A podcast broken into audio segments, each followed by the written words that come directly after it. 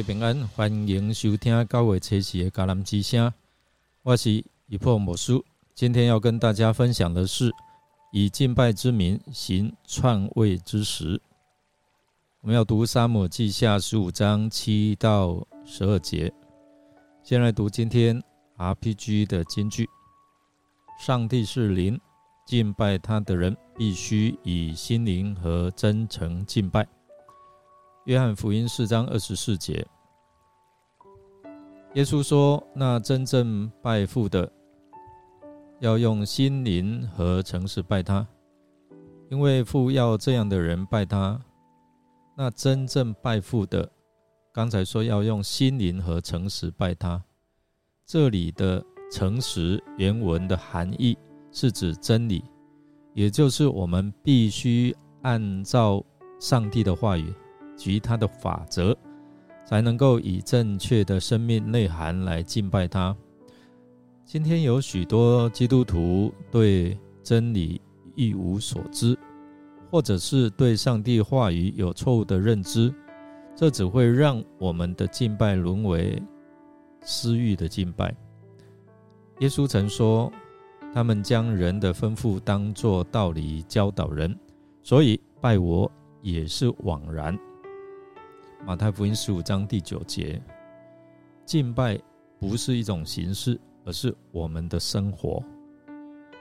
让我们在祷告中经历圣灵的更新，在灵修中经历真理的更新，在小组中经历情感的更新。期盼我们敬拜是按着真理，而非为己的私欲，是能够蒙上帝悦纳的。今天我们所看到的这一段的经文，亚沙龙与今天许多广受欢迎的政客一样，人长得帅，说话迎合群众，在人前和蔼殷勤、谦恭有礼，所以很快偷了以色列人的心。这是原文另外一个翻译。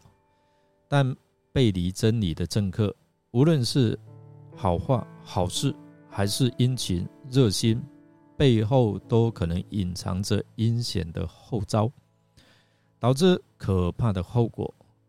但体贴肉体的群众，他们所关心的是自己眼前的利益，而不是公益，所以并不关心亚沙龙的动机是出于神还是人。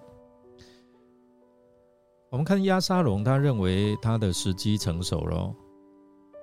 经文告诉我们，那时候是满了四十年，在撒撒下十五章第七节。然而，亚沙龙从基述回到耶路撒冷，并没有四十年那么长的时间。因此呢，有学者认为这可能是笔误，应该是指亚沙龙回到耶路撒冷满了四年，而不是四十年。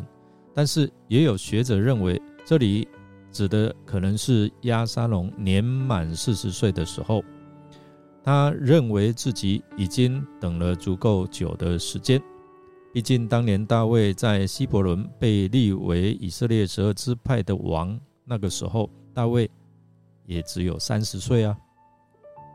所以，于是哦，我们看到亚沙龙他谎称要去希伯伦向耶和华上帝来还愿哦。作者其实一语双双关，写下亚沙龙告诉大卫，他在基述曾经许下的愿望是：耶华若使我再回耶路撒冷，我必侍奉他。然而，这个愿望听在大卫的耳中，可能会以为，哎，这个儿子哈近前上帝回转的啊这个迹象哦。然而，我们知道。在亚沙龙的心里，他认为这是他开始要以君王的身份来侍奉耶和华的上帝、上耶和华上帝的时候到了。所以亚沙龙以敬拜为名行篡位之时，他并不是真心诚意要敬拜上帝哦，而是要借着这样的一个敬拜的名号，或者是这样的一个仪式来篡位。他借着这个机会放出假消息，让各支派的百姓在听见号角的声音的时候，就以为新王登基了，并且啊，要呼喊着说：“亚沙龙在希伯伦做王了。”这是在第十节里面哦。他按照自己的计划，在希伯伦，也就是他出生地，以献祭为仪式来向耶和华上帝献祭。他借着这样的一个仪式。招聚众人，但是我们看到没有长老，也没有先知和祭司，受耶和华上帝的差遣来高立亚沙龙。我们知道啊，不不管是扫罗或者是大卫，都是上帝拣选，然后呼召，可能透过先知或是祭司来为他高摩。但是我们看亚沙龙是没有的，亚沙龙他选择在希伯伦行这个呃还愿的。仪式献祭，这也是他精心计划的一环哦。希伯伦是大卫最初的首都，还记得吗？他求问上帝说：“我上去那边可以吗？”后来他得到上帝的允许哦。但是我们看到亚沙龙，他并没有求问上帝，也没有啊得到上帝的允许哦。他在这里的还愿，意味着他企图。取得宗教的认可，使自己的行动看起来更合法，进一步能够欺骗人民的心呢。但是我们看到圣经作者特别提到另外一位相关的关键人物，就是亚西多佛。他是在大卫的朝政上呃相当地位和影响力的人，因此呢，亚沙龙。他派人去他的本城，很恭敬的请他来加入自己的阵营。接着呢，圣经学者也告诉我们说，于是啊，叛逆的势力啊，这个甚大，因为随从亚沙龙的人民日渐增多，可见亚西多佛的加入带动了许多以色列民。跟着他一起拥护亚沙龙做王，这是一个叛乱叛变、不合神心意的，我们千万不要做。亚西多佛素以机智出名，他给王的建议有如神谕一般的精准。然而，我们看到他的叛变使大卫非常的痛心。所以在诗篇四十一篇的第九节，大卫写诗来抒发内心痛苦的感受。他说：“连我自己的朋友，我所倚靠、吃过我饭的，也用脚踢我。”我们看到今天这段经文在提醒我们，应该要警醒哦，警惕假敬拜和虚伪的敬拜的行为。我们是不是来到教会，是真的用心灵和诚实，或者是真理在敬拜上帝，还是做一套说一套？亚沙龙的例子揭示了表面的敬拜背后可能隐藏的私利、自私的动机。我们应该在信仰当中真实，或者是诚实，远离虚伪，不要欺骗啊人民哦。追求个人利益为目的，同时呢，这里也提醒我们要谨慎看待那些以宗教之名行动的人，确保他们的行为符合圣经的真理和价值观。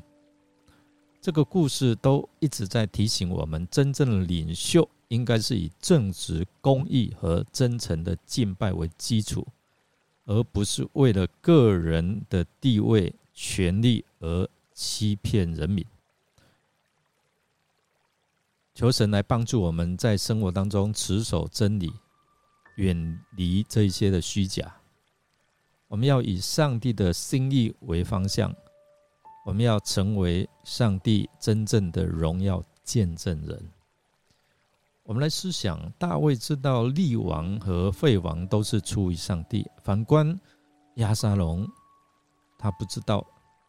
他以敬拜之名行篡位之事，你觉得上帝会喜悦他的行为吗？想一想他的结局将会如何了。让我们一同来祷告，亲爱的天父，我们知道一切的权柄、权位都是你所赏赐，因为你说有就有，你命立就立。亲爱的主啊！求你保守我们远离虚假的敬拜，不让私欲和权力的渴望主导我们的生活跟行为，帮助我们保持诚实、公义和真诚的态度。